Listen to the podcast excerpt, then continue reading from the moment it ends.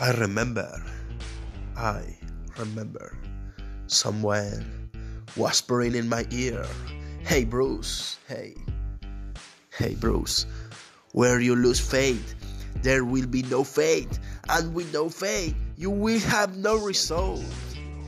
So never lose faith, never lose faith.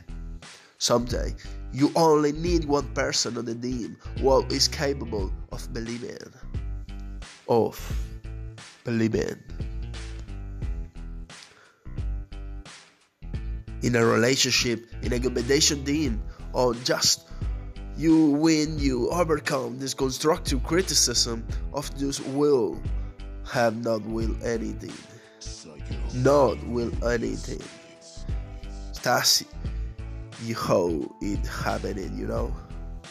That's how it happened, you know. I remember it. I remember someone whispering in my ear, Hey Bruce, where you lose faith, there will be no faith. And with no faith, you will have no result. So never lose faith. So never lose faith.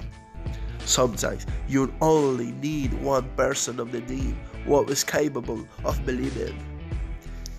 In a relationship, in a competition team, or just when you overcome the constructive criticism of those who have not will anything.